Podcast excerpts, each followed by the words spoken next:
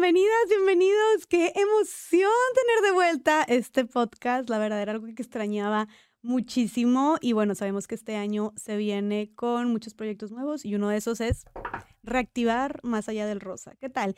Y para reactivarlo, de nuestras primeras invitadas, estoy súper feliz porque es una invitada que además de ser una increíble amiga, que hemos vivido mucho juntas, mucho, nivel irnos un mes a Puerto Escondido y ser roomies hasta atravesar todo un proceso de, denuncia. Además de eso, es una invitada que ya había estado aquí en Más Allá del Rosa también y que nos aportó muchísimo. Entonces, bueno, supongo que tal vez ya saben quién es. Amiguita, vale, bienvenida. Estoy súper contenta porque, como dijiste, hemos vivido un chorro de cosas juntas, Jessy. La verdad es que siento que, que todavía nos queda mucho, pero qué padre, ya había podido participar en tu podcast. Tú fuiste al mío y ahorita estamos aquí otra vez pero creo que este capítulo, episodio en especial, es sumamente importante para las dos. Entonces, gracias por la invitación otra vez. No, hombre, a ti. La verdad es que eh, pues han pasado muchas cosas últimamente, en estos últimos meses. Este, te, te, han pasado muchas cosas, vaya, y has hecho mucho con lo que te ha pasado también.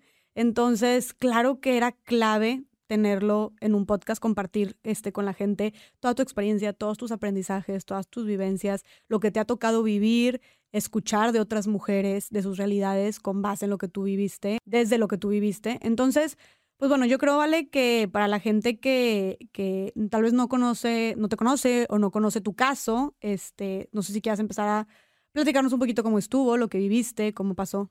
Sí, mira, a grandes rasgos, porque realmente este, pues hay un, video en Instagram que, que, platica todo y para no profundizar tanto, pero viví un, una situación de un acoso por parte de un exalumno este, y yo tenía toda la evidencia y, la llevé a las autoridades y, y, fue algo complicado porque no me daban la atención que yo esperaba, entonces ya estaba yo muy frustrada y subí un video a Instagram, sí me esperaba que hubiera respuesta, pero no la que hubo, que fue demasiada. Y bueno, a raíz de eso se detonaron muchas cosas. Obviamente cambió mucho el apoyo que me empezaron a dar, pero no nada más las autoridades, sino también toda la sociedad y como tú dijiste ahorita, todos los casos que empezaron a votar a raíz de eso. Entonces, eso es a grandes rasgos lo que sucedió. Sí ha sido una situación complicada, pero también, no, sé, o sea, siento que me ha enseñado demasiado. sí, mega, a grandes rasgos. Creo que no, o sea, lo resumiste en 15 segundos de que lo que ha pasado en los últimos meses este, pero por ejemplo, amiga, o sea, tú tenías a esta persona acosándote por más de cinco años, ¿no? Ya acosándote más de cinco años, pero en los últimos meses, eh, la mitad del año pasado. Se intenció mucho más. o sea, empezó a, a, subir mucho todo lo que pasaba. Antes era nada más por redes sociales, luego ya empezó a hacer físicamente. Este, yo veía mucho riesgo y creo que fue esa la situación que me tenía más nerviosa y más vulnerable. Te llegaron a, te llegó a amenazar también. Sí, me llegó a amenazar. Este, era, aparte de acosos, habían amenazas muy, muy fuertes. Ya tenía yo muchos testigos porque era tanto su insistencia que ya la gente lo identificaba, ya sabían dónde estaba, ya me avisaban, vale, te está buscando, etcétera. Entonces ya era algo muy, muy pesado y, y, por eso yo también estaba muy frustrada de que decía, ¿cómo es posible que, que la gente lo ubique? Y que sepa quién es y me digan, ahí está, y las autoridades me digan que no lo han encontrado. Entonces ahí empezó todo, todo esto que, que, bueno, vamos a ir ahorita platicando un poquito más, pero sí. Ahorita que resumiste todo, tú acudiste a las autoridades, pero ya llevabas un chorro de tiempo aguantando esto, ¿no? O sea, ¿cuándo fue el punto en el que dijiste, ya no más, o sea, ya no voy a estarme como que con miedo, como que, ok, lo bloqueo, este, no le contesto, el, bloqueo su número, su cuenta, lo que tú quieras. ¿En qué momento dijiste, ya no voy a estar así y ahora voy a proceder legalmente, ya voy a poner una denuncia, ya voy a poner, no sé, una orden de restricción, lo que sea que hayas pedido? Pero, ¿por qué decidiste dar ese paso? Yo creo que fueron dos cosas. Una que es bien importante mencionar es que cuando una mujer vive una situación como la que yo pasé, en muchas ocasiones buscamos justificar con una cosa y con otra este, porque lo quiero, porque se equivocó, porque estaba alcoholizado, porque quizá no está bien de sus facultades mentales, porque es hijo de fulanito, etcétera, etcétera. Entonces, buscamos justificar y eso a veces nos detiene de hacer lo que debemos de hacer para cuidarnos. Aquí voy a, la segunda parte de, de por qué decidí ya denunciar y era porque yo veía un riesgo. Yo realmente es bien feo cuando ya empiezas a vivir sintiendo que te puede pasar algo. Y eso fue lo que ya no me permitía a mí. Digo, tenía pesadillas, me levantaba en las mañanas, ya no quería este, andar en mi carro. Eran muchas cosas que ya me estaban afectando en mi día a día y ahí fue donde yo dije, oye, esto no es calidad de vida, no quiero vivir así y aparte no me merezco vivir así. Y ahí fue donde, donde empecé a investigar porque era un proceso en el que nunca había estado involucrada y no tenía idea de cómo se hacía. Y ya me empecé a asesorar con gente que sabía un poco más, un amigo que me fue a, a asesorar para levantar una denuncia en la fiscalía virtual, etcétera, etcétera. Y fue donde empecé ya con todo. O sea, te cansaste de vivir con miedo. Me cansé de vivir con miedo, así es. Dijiste, "Hart- estoy harta de tener estas pesadillas, de salir a la calle y estar de que volteando a todos lados, este, de que te entraran llamadas de un número conocido y se te para el corazón. O sea, lo- yo me acuerdo que me contabas todas estas cosas. Sí, digo, tú y yo fuimos a cenar en una ocasión y te lo dije como era, estoy cansada y hasta, incluso me acuerdo que te dije a ti, amiga, es que te quiero contar esto porque si algo llega a pasar. Y de verdad, cuando tú sabes que algo puede pasar y ya lo estás diciendo, ya se lo estás diciendo a la gente que tú quieres, de si algo me pasa, si algo, es de las cosas más horribles que una persona puede vivir. Claro. Y, y yo, yo pienso que todo esto fue lo que, lo que yo decía, a ver, ¿qué puede pasar realmente? Si, si yo no hago nada, es casi seguro lo que va a pasar, pero si empiezo a hacer algo, pues es una moneda al aire, porque a pesar de que a veces es un panorama negativo lo que nos presentan ante una denuncia, etcétera, yo como quiera dije, bueno, voy a, a apostarlo todo. Se está Claro. tratando de mi vida, Claro, claro. por eso lo decidí. Ok, entonces te hartas de vivir con miedo, decides tomar, este, dejar de solamente este, limitarte a bloquear su número, ignorar sus llamadas, sino que dices, voy a dar un paso, voy a pedir este, apoyo legal o, o- o- o una, una guía con las autoridades. ¿Y cómo fue este proceso? O sea, tú te acercas con un amigo y que te dice, haz esto, ve a tal lugar, habla acá. ¿Cómo es ese proceso para las personas que, las mujeres que dicen, es que neta quiero denunciar, pero no entiendo por dónde, ni cómo empiezo, qué hago? ¿Cómo fue para ti? Mira, así como hubo mucha gente que entorpeció el proceso, hubo también, y me, me gusta también hacer énfasis en que hubo muchos otros que también me asesoraron de una manera que fue positiva. Esta persona o este amigo, realmente él es abogado, pero me acuerdo muy, muy bien de una, de una frase que él me dijo que me sirvió demasiado. Pero me decía, toda la evidencia que puedas tener, todo. Ya no cierres nada, ya no borres nada, no elimines nada. Aunque te duela, grábalo y, y tómale foto y haz esto, es el otro. Entonces, eso ayudó mucho.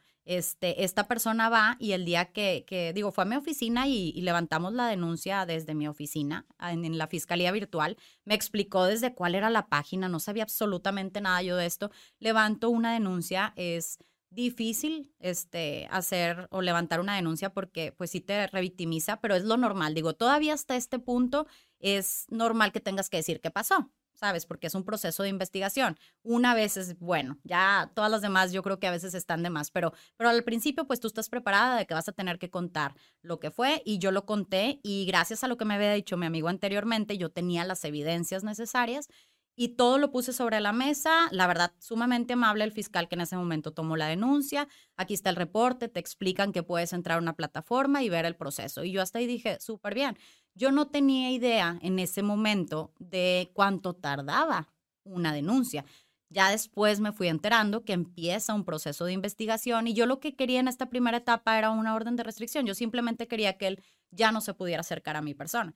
Este, y, y bueno, ahí ya fue donde denuncié, eso fue lo principal que hice. Eh, perdón que te interrumpa, pero ahorita dices, esta persona vino a mi oficina, pusimos la, o sea, tú hiciste la denuncia, la pusiste este, de manera virtual, Así es. Pero ¿quién era esta persona? O sea, ¿fue alguien que te conectaron, eh, te pasaron su teléfono o cómo El conseguiste que me esta persona? atendió en la Ajá. fiscalía, bueno, el amigo que fue, que es abogado, es un amigo a- externo. Ah, era un amigo él tuyo. simplemente fue, me explicó y Ah, me dijo, métete. Sí, digo, él conoce más porque es abogado penal y, y obviamente me, me orientó en el tema. Ok. Obviamente en la fiscalía virtual tú te conectas y, y, pues la persona que toque que, que te atienda tu denuncia, este, ya le pasé todos los datos y ya comenzó eso. Te va a guiar Así para es. que haga la denuncia. Ok, entonces tú pones tu denuncia y luego que, que siguió. ahí empiezo yo a ver que los procesos son muy tardados. Este, y obviamente yo sé que no se dan abasto, yo lo sé, y ahorita más con la cantidad de casos, pero creo que eso no es una excusa. A veces son muy riesgosos y tenemos que actuar rápido. Entonces yo hacía mucho énfasis, con todo el respeto del mundo, pero le decía a toda la gente que, que en ese momento ya estaban involucradas en el caso de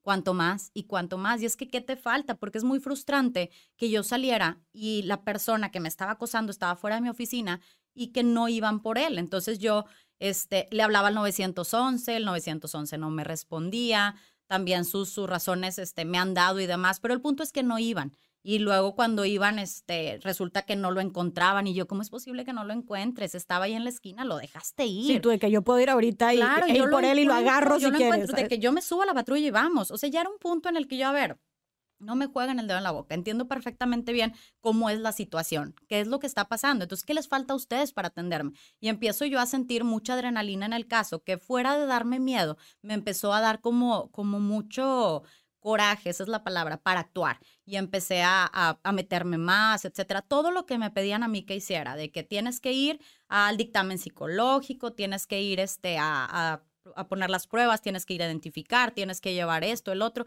todo lo hacía.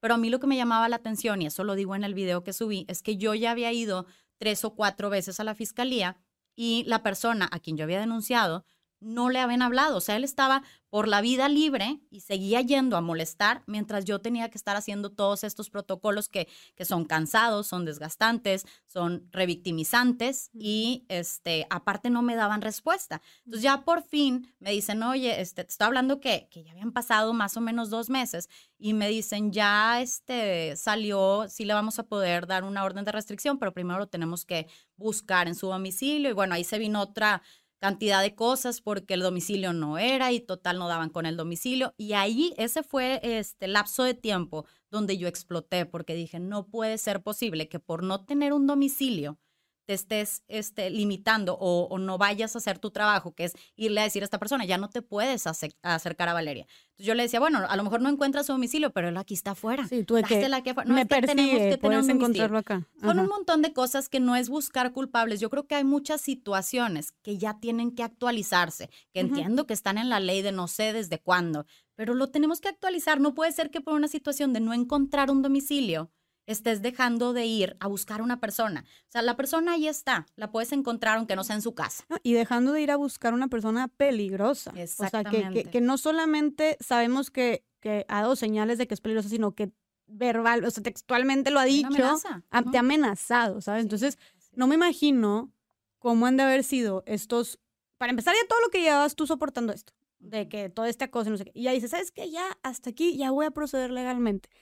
Y dices que otros dos meses en los que tú hacías todo lo que, tenían que, tenías que hacer, ibas donde tenías que ir, mandado lo que tenías que mandar, firmado lo que tenías que firmar, te presentabas donde tenías que presentar, contestabas las preguntas que tenías que contestar y como quiera veías que pasividad total, ¿no? Se puede escuchar bien fuerte, pero pues amiga, tuviste mucha suerte en el sentido de que no te pasó nada, gracias a Dios y toco aquí madera, pero no te pasó absolutamente nada en esos dos meses. Pero ¿cuántas mujeres una vez les advierten, una vez les amenazan y órale, al día siguiente y quedan, ¿sabes? Nunca se me va a olvidar algo que me dijo este, digo, una, una persona de las autoridades, una persona de la policía más específicamente, que me decía, ya después de que se viralizó y, y etcétera, etcétera, que ya que me estaban apoyando, que a mí me tocó ir y hablar con ellos, me acuerdo mucho que volteé y me dice, es que qué diferencia vean, y habían otras personas en la sala, dice, esta es una mujer que habiendo sufrido lo que sufrió, vino y nos dijo con todo respeto que, que la apoyáramos, que etcétera. Y yo lo dejé que hablar, pero al final volteé y le dije, con el mismo respeto que se lo dije en ese momento, a mí no me mataron un hijo, a mí no me violaron, yo estoy aquí con ustedes a diferencia de muchas otras. Entonces, no me compares, por favor, con las demás, porque cada quien hacemos nuestra lucha sumamente distinta. Y la impotencia que yo siento es muchísima, pero no se compara con muchas otras. Y la verdad yo creo que fácilmente llegaría a lo mismo. ¿Por qué? Porque es demasiado lo que se vive. Claro. O sea, en una ocasión yo fui a buscar a este tipo. La vida, Dios, como le queramos llamar, o sea, en ese momento este, hizo que no lo encontrara, pero fue tanta la impotencia que, que en ese momento yo fui a buscarlo y no lo encontré. O sea, me fui todo alrededor de donde normalmente se ponía porque mi intención era confrontarlo, decirle ya, por favor, ya. O sea, y no, no lo encontré. Digo, gracias, a, Dios, no lo encontré, no lo pensé, pero imagínate, ese tipo de cosas son las que en algún punto ya de tanta desesperación se te bota. Claro, no. Y, y, y contestando además también lo que dijo esta persona en la policía, a ver, es que no se trata de, mira, es que lo, lo pidió bien, ve cómo lo pide, no sé qué. A ver, es algo que ni siquiera deberíamos de estarte pidiendo que hagas tu chamba.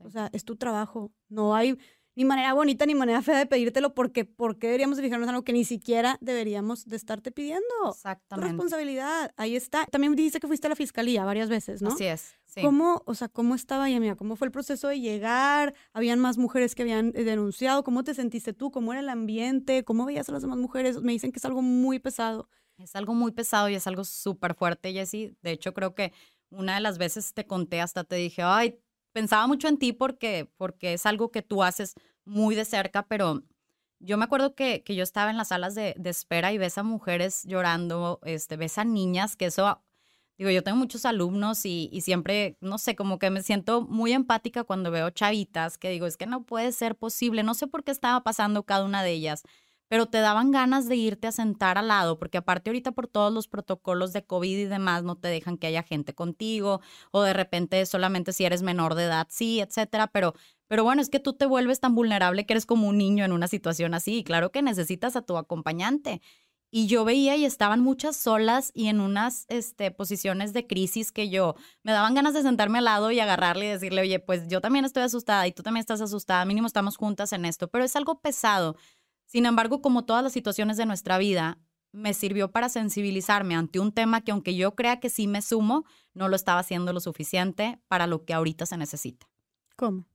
Yo siento que, que ahorita, y lo he, lo he dicho en algunos videos, el mundo en general tiene tantas situaciones en crisis o vivimos tantas, tantas cosas que yo creo que debería ser obligación el activismo, el que quieras, con el que más te identifiques, pero ya no estamos para pensar solo en nosotros y en lo que a mí me hace bien. O sea, mínimo, cada quien tendríamos que estar viendo por alguien más, mínimo.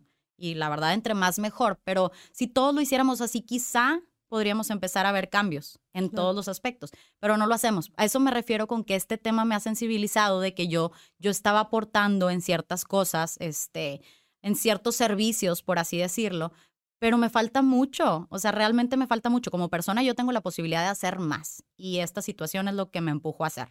Precisamente no solo porque lo atravesaste, sino también tuviste contacto con o, viste, por ejemplo, estas mujeres en la fiscalía. Dices, ah, caray, como que cañón. Yo nunca he estado este, en un proceso de denuncia o en la fiscalía, o sea, físicamente.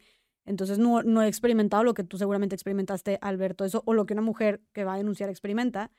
Pero siento que dices, ¿qué onda que está esto está pasando en el mundo, de que qué onda que están estas niñas aquí este, lo que me decías que esta chavita sola, una que se haya quedado hasta dormida, o sea, de que, que llevaba mucho tiempo. Que llevaba un chorro de tiempo esperando y aparte que por, por sí están atravesando por un infierno. y sabes que también soportar esto. Te piden que vayas a la fiscalía como si tú, y digo, yo sé que es prioridad lo que te está pasando, pero tienes una vida. Yo, por ejemplo, llegué a explotar, decirle, oye, me estás haciendo salirme de mi trabajo un chorro, o sea, realmente te vale lo que yo tenga que estar haciendo por poder llevar mi proceso de denuncia y realmente el acusado, la persona a la que yo estoy denunciando, no lo estás molestando, no lo has ido ni a buscar. Entonces, a veces tú entras a la fiscalía y dices, este es el mundo inverso, está volteado, tratas a la víctima como si fuera la culpable. ¿Por qué? Porque desde el trato es muy déspota. Claro, hay sus excepciones y por eso digo, a mí me gusta ser justa, las cosas como son. Hay gente muy buena, gente que dentro de la fiscalía me decía, ni a mí me gustan estos procesos y te acompañaba, pero también hay otros que dices tú, oye, tranquilo, yo no te estoy atacando a ti, yo vengo a denunciar y ya vengo nerviosa, así que bájale tantito, o sea, ten más tacto. Claro, claro. Y yo, yo me siento todavía un poquito fuerte, a pesar de que iba con, con algún miedo ya psicológico, pero imagínate las que llevan que han pasado por situaciones muchísimo más fuertes, yo, yo no sé cómo le hacen, o sea, no te sale ni la voz para que encima te traten muy duro, es todo lo contrario, deberías de tener ahí gente sumamente capacitada para ayudarlas a que puedan expresar todo lo que traen. Claro, tratarlas con, con sensibilidad, con tacto, con amabilidad, no como si fueras, hasta parecería que fueras un número más. O como si fueras culpable por estar denunciando, que ese es un tema muy, muy, muy delicado. O sea, digo, me consta actualmente que se están haciendo cosas para mejorar todo este sistema, sin embargo, qué bueno, porque urge porque el hecho de que tú hagas sentir mal a una persona que de por sí ya le costó muchísimo ir y denunciar con el miedo que tenía, te hacen cuestionarte mucho si estás haciendo lo correcto. ¿Cómo por qué te hacen cuestionar? O sea, ¿de qué manera te hacen sentir mal, por ejemplo? Digo, para empezar, hacen mucho énfasis en el todo esto es como, este, si tú nos estás echando una mentira, pues puedes ir a la cárcel y cosas así que son lógicas. O sea, obviamente, si estoy yendo yo ahí, yo no sé si alguien se la juega tanto, pero al menos no era mi caso. Y era como, sí, ya sé. O por ejemplo, cuando haces este, lo de las fotografías, muchas mujeres los ponen a identificar. Te hacen mucho énfasis de si te equivocas, puedes mandar a alguien a la cárcel que no sé. Oye, espérame, no estoy haciendo esto malintencionado. Entiendo que quizá haya gente que sí lo haga así. No voy a decir que no. y sé que tiene que haber un proceso de investigación porque es lo justo. Y también creo yo que estas personas tienen que ser objetivas, pero eso es muy diferente a ser grosero. Tan sencillo como decirle, pon mucha atención porque es muy importante que sí sea la persona para no llevarte un inocente de por medio. Ah, ok, claro no me amenaces. Yo ya estoy temblando, ya tengo miedo, ya estoy privada de muchas cosas. No me intimides. Exactamente, no me intimides, esa es la palabra. Y luego llevas a tus testigos que también una persona que ya te hizo el favor de ir con también el miedo de me estoy metiendo en un tema delicado, porque al final del día hay un miedo de por medio. Luego se les va toda la mañana en la fiscalía porque hacer una declaración es muy, muy, muy tardado y encima también los intimidan. Entonces es como, es como si tú invitas a alguien a algún evento y lo tratan mal. Es, espérame, o sea, es mi invitado, es una persona que está viniendo porque me está haciendo un favor a mí. Se le está jugando. No lo trates así, porque lo que vas a lograr es que ya nadie quiera venir a ayudarme. Entonces, todas esas cosas yo se los ponía sobre la mesa a manera de reflexión de decir, oigan, podemos cambiar y son detalles que sí son cambiables, o sea, que son de trato, de, de hacer más conciencia en la gente. Y ellos mismos, las personas que trabajaban en estos lugares, me decían, es que a veces no tenemos ni oportunidad de ir a comer. Y también eso juega con, digo, no es justificable que por eso trates mal a una persona. Sin embargo, si te tienen escuchando a ocho o nueve personas todo el día y no te han dejado ni ir a comer, pues claro que estás irritable. Entonces, todo esto es un, es un sistema que han tenido muchas consecuencias que se tiene que ir arreglando desde, desde muy arriba. Y cosas que no dependen ni siquiera del gobierno local, dependen de lo nacional, dependen de muchas otras cosas, pero es el cómo sí, porque de quejas, pues bueno, nunca vamos a acabar. Entonces, todo esto nos ha llevado más a Pero me parece súper importante que sí, efectivamente hay quejas para levantar, o sea, para aventar para arriba, que además ahorita ni siquiera, creo que ni siquiera nos hemos metido en cada detalle porque no, acabamos, pero queda claro que fue una un tormento todo el proceso de denuncia, que fue muy lento, que fue muy que fue revictimizante, que fue inútil y que así es para muchas mujeres. Sabemos que ahorita se está haciendo algo este, y que se busca mejorar, que me parece excelente que haya salido este, este resultado de, de, todo lo que te sucedió. Este, creo que le da un significado a eso. Sin embargo, qué importante es el tema de, de, la queja o del cuestionamiento o de la protesta o la exigencia, porque pues si no, si tú tal vez nunca hubieras subido ese video quejándote de todo esto, pues tal vez no se hubieran puesto cartas en el asunto. O tal vez, obviamente ya gente ahí sabía que están haciendo esas cosas mal, pero pues es un exigir y es un denunciar y es un pónganse a hacer su trabajo y es unirnos todos para decir qué vamos a hacer para que esto cambie, ¿no? Entonces, este, creo que la queja, este, o el reclamo este, la protesta social vaya, y protesta no me refiero a salir a marchar, sino protesta como tú subiste un video a tus redes y dijiste, ¿cómo puede ser que me esté pasando esto? Es sumamente importante para empezar a generar precisamente estas acciones, ¿no? Y estos cambios. Entonces, este... este perdóname que te interrumpa, pero de eso, sí creo que es bien importante el remarcar que estamos equivocándonos como sociedad porque estamos buscando la culpabilidad en personas. O sea, le queremos poner el nombre de una persona de quien tú quieras, presidente, el político, etcétera, el policía. Pero aquí no es culpa de una persona, es culpa de un sistema.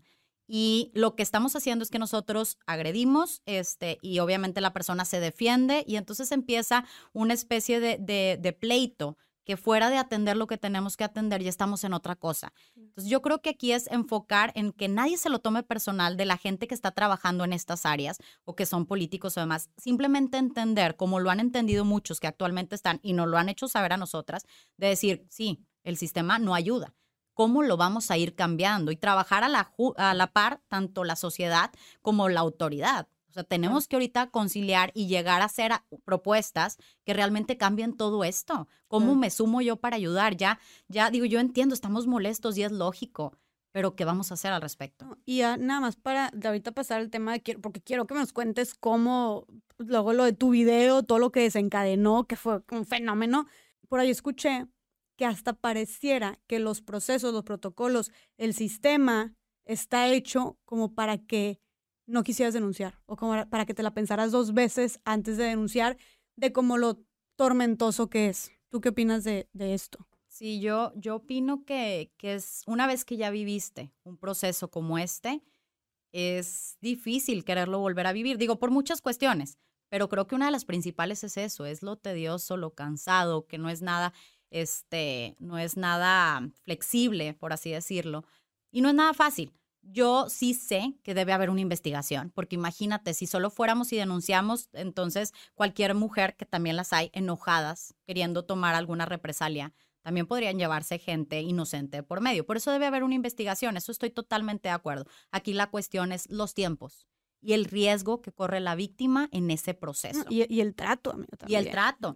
Y, son muchas cosas, pero te digo, son, son una serie de, de consecuencias ante otras ante otras este, cuestiones. Por ejemplo, dicen, es que no tenemos tiempo porque falta personal. Bueno, todo eso de quién depende. O sea, aquí todo es de organización también. Y es bueno evidenciar estas cuestiones, no por echarle a nadie, sino para poderlas empezar a arreglar. Justo, justo. Y eso es justo lo que estamos, incluso es parte de por qué lo estamos tocando también aquí en esta conversación. Te hartas, dices, ¿sabes qué? No veo respuesta aquí este, por parte de las autoridades, pues ni modo, lo voy a hacer yo por mi cuenta. Me acuerdo que fuimos a cenar, me contaste, oye, ¿qué opinas? Voy a ver si hago un video, pero no sé cómo hacerlo, bla, bla, bla. Yo fue que, amiga, date. Este, claro que cuentes con mi apoyo y lo que tú quieras. Este, la verdad, yo no sabía si, si, si lo querías, o sea, si, si lo ibas a hacer o no. No sé, no, no sé, no sabía si, dije, pues no sé si ahorita está muy desesperado, lo voy a hacer, si no será o no será, pero pues fue como que, date de repente me escribes una, un, no me acuerdo qué, creo no sé era martes. Sí, sí, ¿Era martes? Era en la noche de que ya lo subí. De que 11 de la noche, algo así, y yo, ala, de que cómo. Y bueno, subes este video y platícanos un sí, no, la verdad, ahorita que decías, no sabía si lo ibas a hacer, yo tampoco. O sea, cuando platiqué contigo, yo me acuerdo que hasta te dije, es que mejor lo hacemos juntas, porque me gusta mucho cuando platicamos cómo fluye todo y, y nunca he hecho un video yo sola. La verdad no planeé nada. La gente me dice, ¿cuánto lo llevas planeando? Claro, tenía en mente la red social, ¿no? Como, como un elemento que me podía apoyar o ayudar en dado caso, pero no, no lo había decidido un día, este, que fue precisamente un día que hablé yo con las personas que están llevando mi proceso y que la respuesta fue la misma que me habían estado dando los últimos días y que por más que pedí apoyo, porque hasta eso me siento en una, en una posición privilegiada de que conozco gente que, que está este, en el ámbito y que me estaban apoyando, decía yo, si con toda esta gente que conozco, que están ayudando a que se mueva más rápido, como quiere está así de lento, ¿qué les dejamos a los que no conocen a nadie? Me explico. Entonces, bueno, yo, yo ese día ya estaba muy frustrada y no entendía muchas cosas y estaba desesperada. Entonces dije, mira, lo voy a grabar y a ver qué pasa. Este, lo grabé sin que se subiera, o sea, lo grabé antes de subirlo. Y me acuerdo mucho que lo grabé y ya estaba bien cansada y no lo volví a escuchar. O sea, únicamente lo subí. Y ya me voy a acostar y todo. Y dije, ay, no sé si la regué, porque obviamente juegan muchas cosas en tu mente, de que no quieres despertar enojos y que si a lo mejor estoy haciendo mal. Y, yo no soy una persona, y tú me conoces a mí, yo no soy una persona que me guste estar en medio de la polémica. Me encanta, me encanta, por ejemplo, el arte, me encanta la publicidad, me encantan muchas cosas, pero cuando ya es el tema de pleito, me, me siento muy pasional y no me gusta, o sea, realmente no me... Entonces no quería, y ahí es donde empezó todo esto de que, pero dije, mira, va a llegar a poca gente porque me alcance, digo, si tengo alcance, pero no mucho, lo voy a pedir a Jessie ayuda, que llegue a la gente suficiente únicamente para que se haga presión social. Pero sí me dormí con las dudas. Bueno, hasta me acuerdo que te puse, ya lo subí, este, si me puedes ayudar a compartirlo. Y me acosté y dije, mira, al final, si me arrepiento en la mañana ya más descansada, lo vuelvo a escuchar y si no lo borro. Y digo, me río porque la verdad es que eso sí, el día siguiente sí fue una película. O sea, no podía creer lo que sucedió en la mañana. O sea, yo cuando me levanto, para empezar, la cantidad de llamadas, mensajes, inbox y todo lo que había en mi celular era demasiado. Y me acuerdo que habían algunos de ciertas personas que juré que seguía soñando. O sea, dije, no, no puedo creer que esta y esta y esta persona, gente de, de diferentes medios que me estaban hablando, que me estaban tratando de localizar. Digo, obviamente no, no me gustaría como que ahorita mencionar tal cual, pero, pero fue gente que incluso yo admiraba y que en la vida había este, hablado con ellos, que me hayan mandado un WhatsApp, ¿cómo sacaste mi teléfono? O sea, fue algo muy, muy, muy grande. Y el punto fue que, que se detonó demasiado y se fue mucho más allá de lo que yo esperaba. Ya no era opción borrarlo, ya estaba parte en muchos otros medios, en periódicos, gente que lo había replicado, que lo había grabado ya por su parte. Entonces, bueno, ya, ya fue algo que dije yo, por algo pasó así y que fluya. ¿Te asustaste? ¿Te emocionaste? Este, ¿qué, qué, qué, ¿Qué sentías tú en ese momento que, ah, la Mauser me está contactando todo el mundo, me contactaron este, autoridades, todo el mundo está, también mucho apoyo recibiste, supongo, o sea, muchas mujeres diciéndote, no estás sola, estamos contigo, sharara. Tú como una mujer que fue víctima de este acoso, que estuviste buscando este, justicia tanto tiempo, que no se te está escuchando, levantas la voz y tienes esta, esta respuesta y esta, esta viralidad y este apoyo de tantas mujeres, ¿qué te hizo sentir a ti todos esos comentarios, todos, todos, todos esos mensajes de parte de tantas mujeres, no solo de Monterrey, sino de México y del mundo, o sea, de otros países? ¿Cómo te sentiste tú? Mira, voy a ser súper sincera. El primer día lo que yo sentía era mucho nervio y mucho miedo, porque lo que te pasa al principio de, de algo viral, y sobre todo que no fue algo, no me hice viral porque saqué un libro, no me hice viral por una película, me hice viral por, por una situación de un acoso. Entonces, lo primero que te pasa por la mente son, son otras cuestiones, como tu familia, tu trabajo, este, y yo lo primero que hice fue comunicarme con, con ellos, tanto con mi familia como con la gente de mi trabajo, porque mi miedo irracional, a lo mejor, porque luego volvemos a lo mismo. ¿Cómo es posible que me sintiera culpable de algo que no era mi culpa? Entonces era como, como este algo de, de no quiero molestar de más y no quiero regarla. Entonces yo en ese momento lo que, lo que hice fue hablar este, con la gente que tenía que hablar y sí les dije, ¿sabes qué? Este, pasó esto, me acuerdo mucho que, que en mi trabajo hablé con mi jefe, hablé con mis papás, hablé con todo mundo y la verdad les agradezco mucho que su respuesta fue, ¿cómo estás tú? Y la verdad no en todos lados. Yo me siento muy privilegiada tanto con mi familia, con mis amistades, como con mi trabajo, que dejaron a un lado todo el tema de lo que podía suceder a raíz de eso y me preguntaron cómo estaba yo, cómo me sentía y en qué me ayudaban.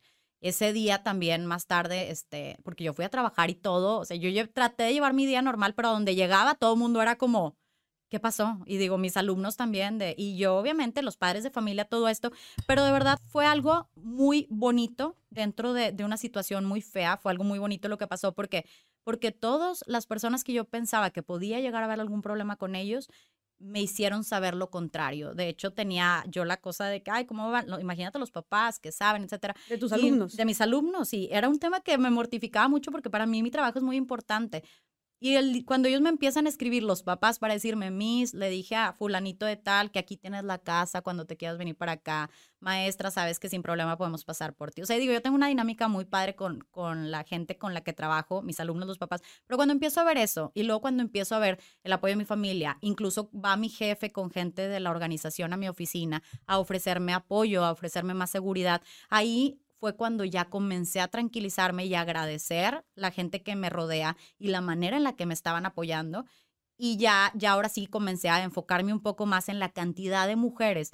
Y de, era una cosa impresionante mi Instagram. No acababa y pasaron los días y, y era muy, muy difícil. No acababa de, de leer tantos y tantos y tantos mensajes de apoyo. Y me decía la gente, sí, pero es bien difícil las redes sociales porque seguramente así como tienes de mensajes de apoyo, tienes mensajes este, juzgándote y criticándote. Y, y la verdad es que no dudo que las redes sociales, digo, lo he visto contigo, sé que son pesadas, sé que hay gente que, que, está tan enojada que todo el tiempo está criticando, buscando qué hacer, pero en este caso especialmente, en el mío, yo creo que dos o tres personas de las miles y miles y miles de personas que me buscaron fueron para algo negativo. Y hasta eso negativo entre comillas, un poquito más cuestionando el por qué no hice. Nadie me estaba agrediendo, todos eran para hacerme saber que ahí estaban.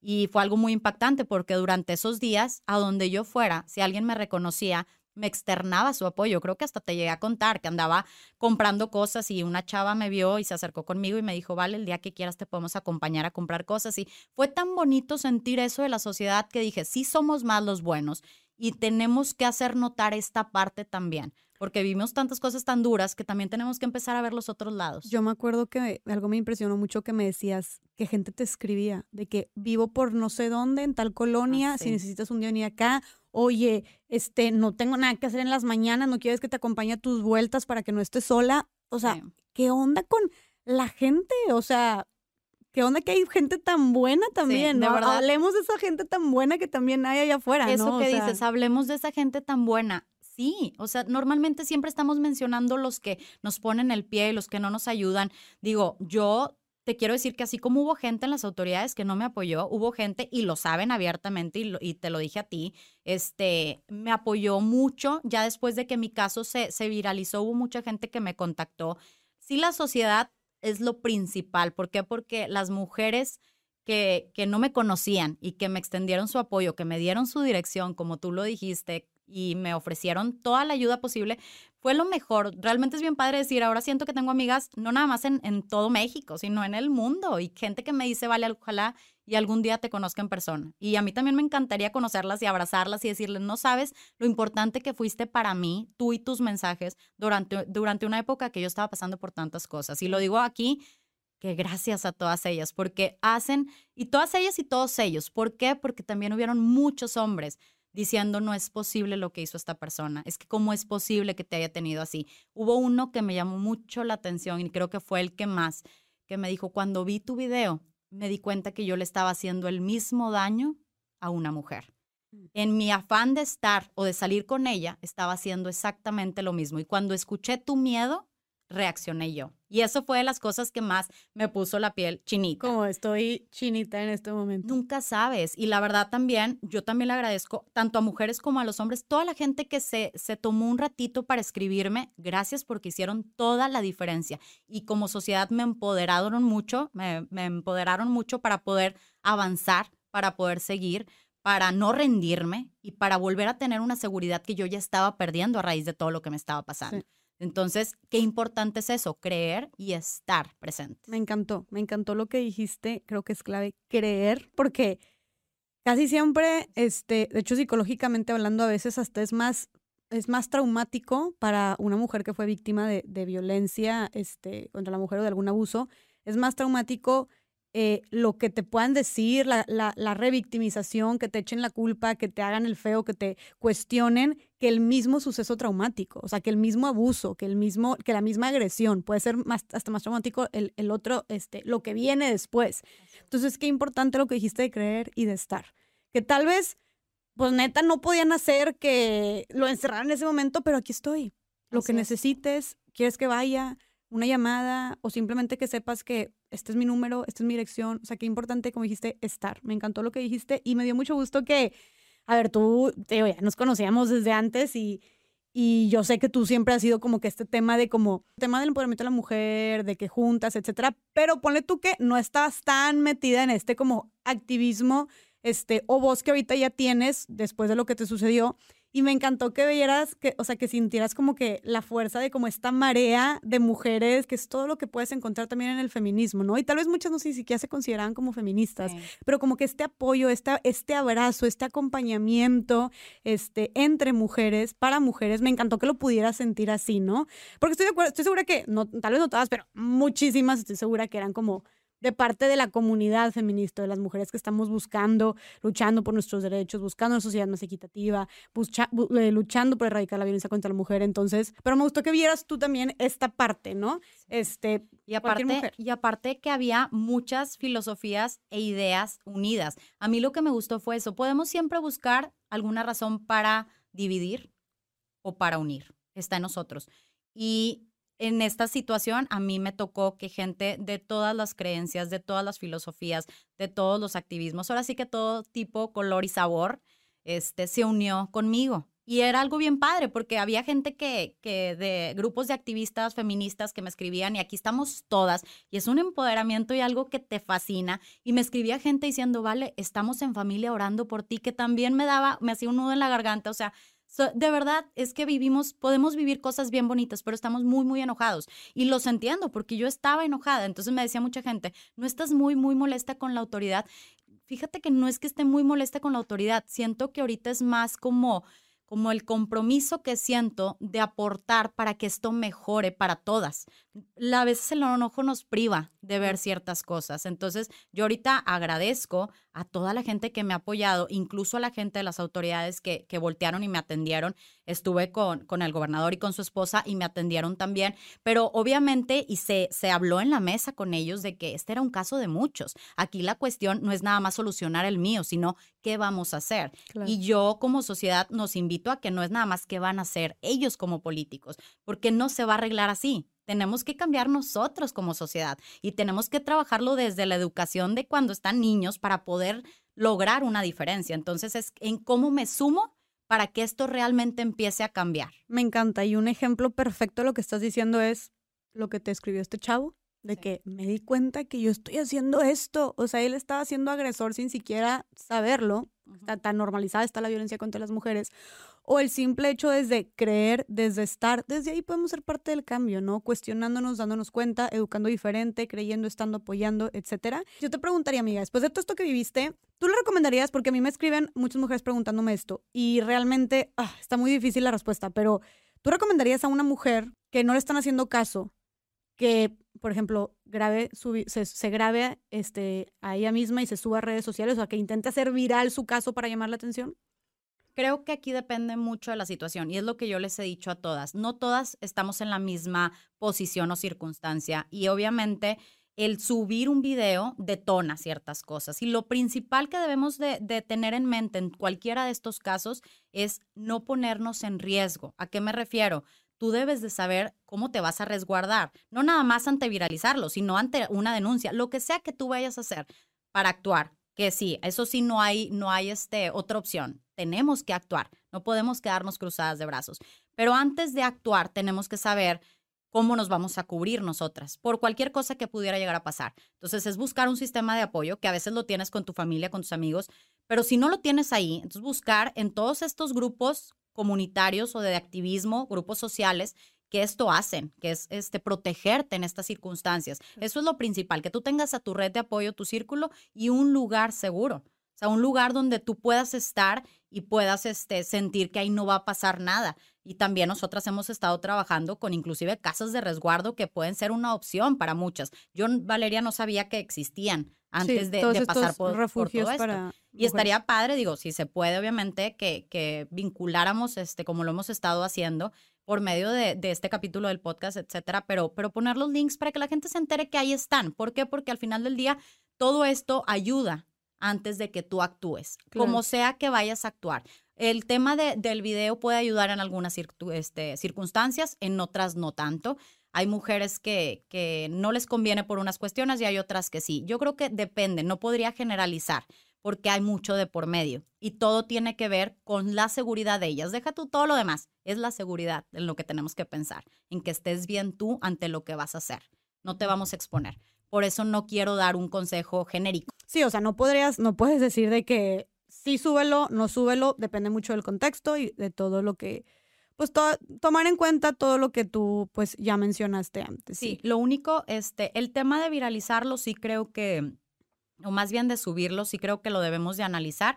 Lo que yo creo que no es opción es el tema de denunciar.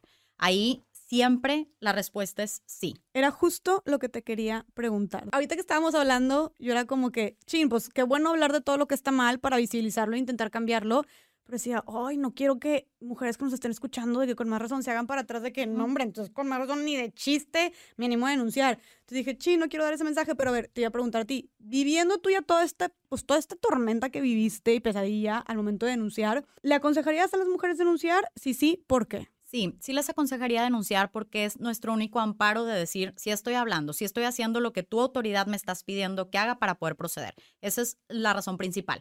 Pero haciéndolo de las maneras adecuadas. Y creo que esto es muy importante, lo que mencioné hace un rato. Tu círculo de apoyo, tu resguardo, tu lugar de resguardo. ¿Cómo te vas a proteger? ¿Cómo vas a proteger a los tuyos?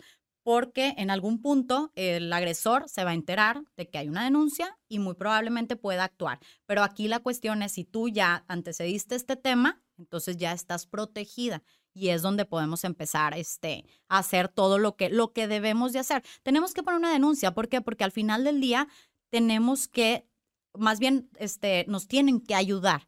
Entonces, sí, sí entiendo que hay muchas quejas y hay muchas cuestiones por las cuales nos da miedo, pero hoy por hoy, al menos puedo hablar por nuestro estado. ¿Por qué no podemos hablar por los demás? Porque no conocemos bien la situación de todo México, mucho menos de todo el mundo, pero hoy por hoy, al menos tú y yo estamos conscientes de que en Nuevo León estamos trabajando este, con apoyo de, de, los políticos, con apoyo de muchos partidos y las autoridades para que las cosas comiencen a cambiar.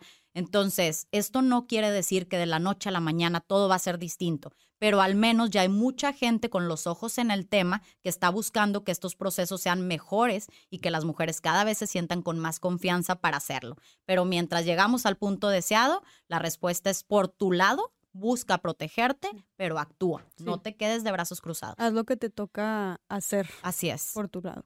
Yo no quería dejar pasar esto porque la verdad es algo que te reconozco muchísimo, justo lo que decías de, de lo que se ha estado trabajando este, con otras instancias del gobierno, con este, diferentes también este, de la sociedad civil también y diferentes asociaciones.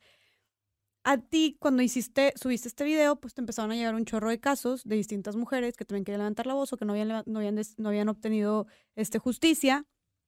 Y tú, vale, neta, mis respetos. O sea, yo te decía, es que estás cañona.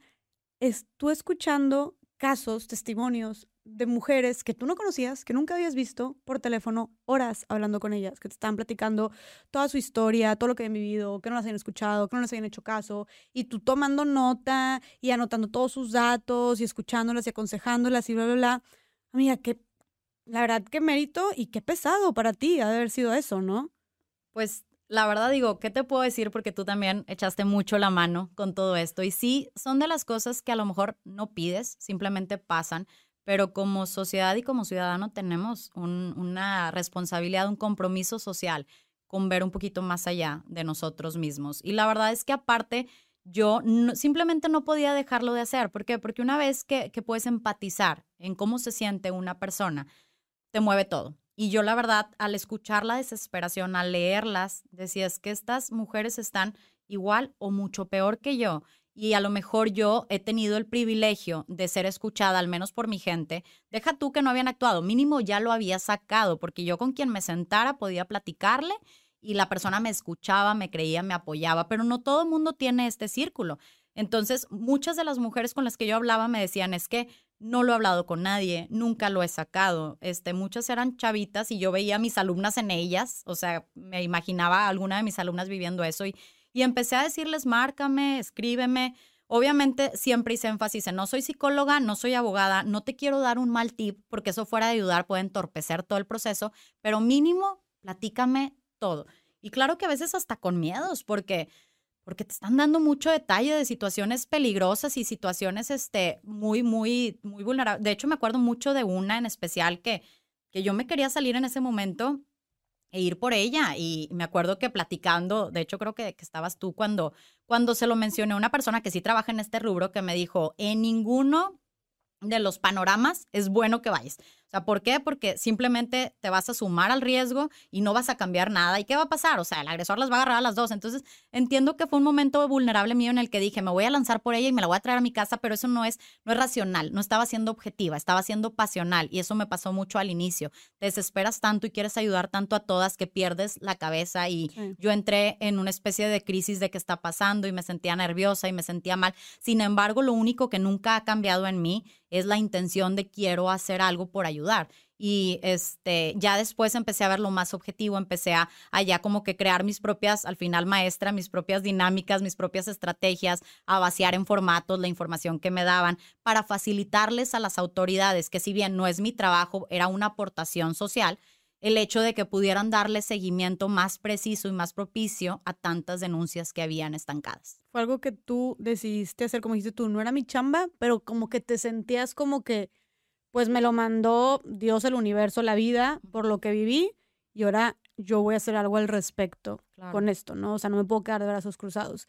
Y pues sí, o sea, digo, es algo que todavía se le sigue dando seguimiento, ¿verdad? Has estado trabajando conmigo y me encantó poderte, y lo digo ahorita que estamos grabando esto, me encantó poderte decir, está pasando esto y que tú me dijeras a mí también a raíz de que compartí lo tuyo, me llegaron muchos casos y me encantó, Jessy, que, que lo hicimos juntas. porque digo lo hicimos juntas? Porque a lo mejor no hubiera sido igual yo ir sola este, a tantas juntas, porque obviamente se detonó que mucha gente se, se, involucró con nosotros, como la Secretaría de las Mujeres, como Alternativas Pacíficas, como este, los políticos o el gobierno local actual de, de, Nuevo León. O sea, toda esta gente nos estaba apoyando, diputadas de otros partidos. O sea, fue muy bonito, pero, pero no dejas de sentir de, oye, ¿en qué me estoy metiendo? ¿Qué es todo esto? Es delicado. Y el voltear y tenerte al lado como mi amiga, fuera de como activista, como mi amiga, yo, yo me sentía segura y eso también ayudó mucho a que yo pudiera seguir haciendo todo esto. No, y, lo mismo por este lado, o sea, para empezar, gracias a ti por, por confiar en mí, este, y, y deja tú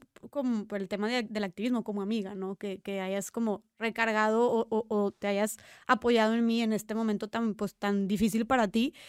Y, y, pues igual, para mí era meterme así ya, estar sentada, como dijiste tú, con todas estas instancias, eh, estar cara a cara con mujeres que han pasado tantas cosas que tú y yo estuvimos seis horas escuchando testimonios de, de estas mujeres, fue algo que yo nunca había hecho antes. O sea, nunca había hecho antes y para la gente que, o sea, nos escucha, que pues que nada más empezamos a hablar de esto y no dimos contexto, pero pues muchas de estas mujeres que nos contactaban a Vale y a mí porque estaban buscando apoyo, que no les habían hecho caso, pues se hizo, se les intentó dar seguimiento, ¿no? Eh, canalizarlas con este, asociaciones este, o personas que les pudieran dar este seguimiento, esta atención, y pues hubo como una junta también para escuchar todas las quejas que tenían, todo lo que estaba mal, ¿no? En el sistema. Entonces, obviamente se pueden imaginar, pues, cómo lo largo que se hizo esta junta. Eran casi 20 mujeres que estaban contando todas sus historias, este, y sin, dar más detalles, pero la verdad es que fue un momento, perdón, muy difícil. O sea, fue algo muy difícil, fue, decía, vale, yo llevo mucho tiempo hablando de esto en redes, de temas de violencia contra la mujer, pero no es lo mismo leer, enterarte de noticias, eh, informarte de los tecnicismos, este, dar conferencias o ir a conferencias, que estar sentada escuchando a 20 mujeres que pasaron por distintos casos de violencia en todos los niveles, de todas sus formas, llorando, desahogándose, sintiéndose desamparadas. Ahí sí, mira, yo me congelé. Y este activismo, charará y no sé qué, y este como que me dicen, es que tú y que muy, muy segura y tienes mucho empuje y no sé qué. Bueno, ahí yo me volví una estatua. O sea, me asusté. Y, luego lo hablé en terapia y dije, me asusté, me asusté porque eran cosas muy fuertes. Y, y dices tú, ¿por dónde empiezas? O sea, y, y, como dijiste tú, es todo un sistema. Entonces dices, a la madre, te, te, es, muy, es como muy imponente este, muy, muy, intimidante, muy agobiante, muy drenante. Entonces yo salí de ahí con el, la cabeza y tú te acuerdas, yo dije, me duele la espalda, siento que me va a explotar la cabeza, o sea, hay mucho trabajo por hacer definitivamente. Lo bueno, bueno, no sé cómo lo sentiste tú también. Digo, igual que tú, yo me sentía en shock total, pero yo lo único que pensaba es, no me puedo permitir ser la misma Valeria antes y después de escuchar todo esto. ¿Por qué? Porque qué tipo de persona sería. O sea, realmente por algo estamos escuchando esto y por algo está pasando esto. Mucha gente me dice, ¿vas a cambiar de giro? No, yo estoy completamente comprometida con lo que yo hago, pero aparte, siento que siempre hay oportunidades en la vida o hay este, cuestiones que se te presentan en las que puedes aportar. Y yo esto lo veo más como un servicio adicional a mi rubro, que yo estoy en lo artístico cultural y, y ahí voy a seguir, porque mucha gente te vas a ir a la política, esto y lo otro. No, voy a seguir en lo que estoy. Y si algún día estoy en algo de política relacionado con esto, porque esto es lo que me gusta. Este, sin embargo, qué padre poder aportar. Y ese día que salimos de ahí, dije, bueno, hay mucho que hacer, pero peor es nada. Entonces, lo poco que podamos ayudar o lo mucho que podamos ayudar, hay que empezar ya. Y ya desde entonces me sentía un poco más tranquila de que al menos ya las habíamos escuchado y que ya mínimo no se sentían luchando solas, que eso sí hace una gran diferencia. obviamente esto es un proceso que sigue y como tú dices, ahorita continúa. Claro, y que es, y que es tardado y que nos damos cuenta, digo, ya bien, hablando con todas estas mujeres, este, pues de todo lo que hay que cambiar, que es mucho, eh, en, todo, en todo el sistema, en todos los procesos, en, leyes también, o sea, todo, es, es, mucho, la verdad. Pero lo bueno es que se está poniendo atención a eso, la verdad. Y, y qué cañón que, por ejemplo, todo esto se derivó de tu caso, ¿no? O sea, creo que le da un gran significado a todo lo que tú viviste. Y pues bueno, lo que pudimos hacer por esas mujeres, como dijiste tú, pues nosotros tampoco podemos llegar y varita mágica y se soluciona todo. Claro que no, es algo mucho más profundo y complicado, pero mínimo pudimos como pues canalizarlas con personas que, que les puedan dar una atención y un seguimiento este pues más personalizado y ahora sí que pues como debe ser, ¿verdad? con el trato de como debe ser. Perdóname que te interrumpa, pero, pero e, este tema es súper importante y quiero aclarar, porque nos siguen escribiendo tanto a ti como a mí, mujeres con, con casos o situaciones y a veces, o yo no quiero que se malinterprete el que no las queremos ayudar, porque siempre, siempre las leo y siempre todo, pero, pero yo empecé diciendo que al principio fui muy pasional y traté de hacer cosas que, que fuera de ayudar podían estar entorpeciendo, porque no soy una experta ni legal, ni psicóloga, ni nada. Entonces, a veces yo estaba diciendo simplemente en base a mi experiencia. Ya después que lo vi más objetivo y ya con, con gente que nos estaba apoyando, entendí cuál era mi función. Y mi función en todo esto es ser un canal para que la gente llegue a las autoridades y para que las autoridades vayan viendo de qué manera vamos a agilizar todos estos procesos que son tan fuertes y tan pesados. Entonces, este, ahorita lo que hacemos es eso, escuchar, este, canalizar. Yo a veces sí les digo mucho de que, oye, ¿sabes qué? Este, no me gustaría darte ahorita un consejo porque la gente, ¿qué piensas? ¿Qué harías? Porque no te quiero confundir o no te quiero afectar, pero para nada es por el lado de no te quiero ayudar, es simplemente quiero hacer lo mejor para ti. Y lo mejor es que lo veamos con la gente que nos está apoyando a nosotras, que me está apoyando a mí en el proceso, este, para, para ver qué vamos a hacer también con tu situación. Claro. Y saber que pues, yo también sigo en este proceso, porque mucha gente me dice, vale, qué padre que por lo tuyo se hizo algo, por lo mío se está haciendo algo, pero apenas viene el juicio. Y es bien importante qué va a pasar en este juicio, porque va a marcar un precedente legal para todas las mujeres que están sufriendo un acoso. Y lo digo así tal cual, es una lucha que estamos haciendo también tras bambalinas y nos está apoyando gente directamente en el Congreso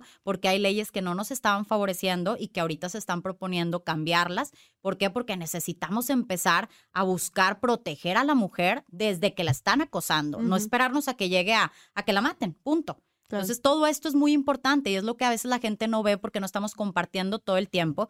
Yo estaba evitando ir a medios y lo digo tal cual. Vine contigo porque te dije, somos dos y somos amigas y quiero decirle a la gente qué está pasando, pero si he estado evitando ir a medios es porque hay un juicio de por medio y porque yo estoy evitando, obviamente, ahorita hacer o decir cosas que pueden afectar un proceso legal que es importante para mí, sumamente importante, pero también para todas las que vienen detrás. Claro. Vale, definitivamente falta, falta mucho por, por recorrer. Nos podemos quedar haciendo otro podcast. De hecho, después hay que grabar otro podcast para ver qué, qué, ha sido el seguimiento, ¿no? Pero quiero precisamente eso. O sea, quiero que nos quedemos con dos cosas antes de acabar. Que me digas, uno, que sigue para Vale, o sea, para ti, que sigue con tu proceso, que a final de cuentas, pues es todo lo que llevó a que todo esto se estuviera, todo esto se estuviera viendo. Y dos, finalizar con de tu, de tu experiencia, de tus aprendizajes, ¿qué le dirías tú a las mujeres que quieran hacer una denuncia también? Que sigue con mi proceso, este, estamos en lo que es la parte intermedia del proceso eh, y después viene un juicio, estamos, eh, bueno, ya se cerró la etapa de investigación, todos estos términos los he ido aprendiendo. Tengo un equipo este, de gente que me está apoyando muchísimo de todos los rubros y la verdad es que, que lo que sigue es luchar, luchar porque se haga justicia. Esto puede durar meses, puede durar años. La verdad es que no sé cuánto tiempo se vaya a alargar, pero sí sé que ahorita no voy a bajar la guardia y voy a llevarlo hasta donde lo tengamos que llevar porque es importante que nos protejan y es importante yo sentirme segura y no tenerme que ir como mucha gente me lo dijo para poder vivir bien. Eso no se vale y por eso voy a seguir luchando. Este, yo voy a seguir haciendo mi vida en el rubro en el que estoy con mis actividades del día a día sin descuidar este proceso que yo estoy viviendo y aportando de la manera que sea posible a los procesos de, de las demás. Claro, y hacer mucho hincapié de estar atentos, estar atentas para precisamente apoyarte, ¿no? En, en, el proceso de Vale. Esto no ha acabado, no podemos cantar victoria todavía, como dices tú, todo pinta que va mejorando,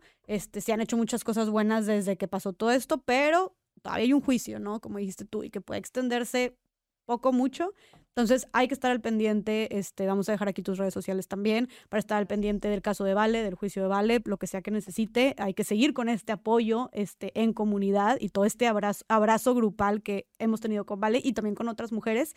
Este, entonces estamos al pendiente, amiga, estamos súper al pendiente de lo que va a suceder. la, la sociedad ha aportado mucho y ha ayudado mucho y a veces yo no comparto en redes sociales tanto, pero no es por no querer, sino porque a veces una, no se ha actualizado tanto el tema, ha estado muy lento y más porque se atravesaron todas las fechas de, de Navidad y, cierran los juzgados y demás. Pero bueno, el punto es que a veces no digo tanto, eso no quiere decir que ya se haya acabado y voy a estar informando lo que pueda estarles informando para que se mantengan en sintonía y se mantengan apoyando, no nada más por mi caso, sino por el de las demás. Y de la segunda pregunta que, que me hacías, yo creo que es importante ver el vaso medio lleno y no medio vacío. Falta mucho camino por recorrer, sin embargo, se ha logrado mucho. Y el hecho de que ahorita este, ya esta persona, por ejemplo, que, que me agredió a mí, está en prisión preventiva y que a pesar de que hay mucha gente en posiciones que no está ayudando, también hay muchos que sí. un fiscal que hizo este, un comentario que a mí me movió mucho y dijo este, en una de las audiencias, dijo, hay un montón de, de mujeres gritando allá afuera. lo mínimo que podemos hacer nosotros como autoridades es escucharlas y actuar y en base a eso tomó decisiones. Y la verdad es que me encanta que estaba él en sintonía con nosotros. Y así como él, hay muchos que sí, también hay otros que no. Entonces, ¿qué le puedo decir a las mujeres? No perdamos la esperanza, porque la esperanza es lo único que nos queda. Y busquemos cómo sumarnos a estas cosas, cómo yo puedo aportar. Este, no perdamos la seguridad de nosotras y tengamos amor propio, que es ese amor es lo que nos va a mover a decir, voy a hacer todo lo que pueda por yo tener esa paz, esa tranquilidad y esa felicidad que me merezco. Y claro que, que obviamente vamos a seguirlas informando para ver de qué maneras puedes hacer las cosas sin ponerte en un riesgo. Claro, y seguirnos apoyando también en nuestras redes de apoyo, en nuestras comunidades, en nuestros grupos, familias, amigas, este, o comunidades feministas, este, grupos de apoyo, todo eso, el apoyo, o sea, en estos casos seguirnos apoyando, ya vimos cómo en Vale, este, pues te sirvió mucho, entonces seguir haciendo eso, pero, ay amiga, ¿qué te puedo decir? Este, te felicito por, por cómo le diste la vuelta y, cómo manejaste y todo lo que sacaste de, esta experiencia tan fuerte y tan difícil para ti es, es de admirarse. Yo te lo he dicho ya muchas veces, pero te lo digo aquí, te lo reconozco aquí, es de admirarse todo lo que has hecho con lo que te sucedió. Y como dije antes, le diste un significado enorme, que ya ha tenido frutos, o sea, cosas muy positivas y que estoy segura de que va a seguir teniendo, ¿no? Porque te conozco y sé cómo eres, entonces estoy segura de que como dijiste tú, mucho poco, este, se va a seguir apoyando a muchas mujeres este, después de todo lo que tú viviste. Entonces, felicidades. La verdad, muchas gracias, Jessy. La verdad, sí quiero nada más decir, porque muchas mujeres me dicen, es que me impresiona tu valentía, tu fortaleza. Y creo que me gustaría a mí cerrar diciendo que, que no creamos en todo lo que vemos. Realmente Claro que tengo miedo y claro que, hay noches que yo tampoco puedo dormir. Claro que ha sido un proceso bien difícil y, yo no me subí llorando, pero eso no quiere decir que no lo haga. Y todo esto se los digo porque, porque soy igual que muchas de las que ahorita se sienten así. Lo único es que no debemos dejar que el miedo nos prive de actuar. A veces, este, bueno, eso lo he aprendido yo haciendo teatro en el escenario. El nervio no me priva de salir y en este caso el miedo no me privó de hacer lo que tenía que hacer. Entonces, me gustaría este, invitarlas a que pasen por encima de sus miedos y que, y que sepan de lo que están hechas, que le den para adelante y ahí vamos a estar. Vamos a, a, buscar la unión, no la división, ya por favor, realmente respetemos que no todos vamos a pensar igual de ningún tema. Entonces vamos simplemente a buscar una sociedad más unida, que nos apoyemos más, que busquemos más el cómo sí y no el por qué pelear o el por qué dividir. Me encanta, amiga. Pues bueno, espero que estas palabras e invitación lleguen a muchas mujeres, hombres, a todos por ahí y bueno, pues fue un placer volverte a tener aquí. Espero tenerte muy pronto, que sigamos con buenas noticias. Seguimos muy al pendiente de ti. Les dejamos aquí las redes sociales de Vale para que vayan a seguirla y estemos muy al pendiente de ellas. Y pues gracias por estar aquí, amiga. Te quiero mucho. Gracias a ti, igualmente, Jess. Y gracias a todas las personas que nos vieron el día de hoy. Nos vemos en el siguiente episodio de mi podcast Más allá del Rosa. Gracias.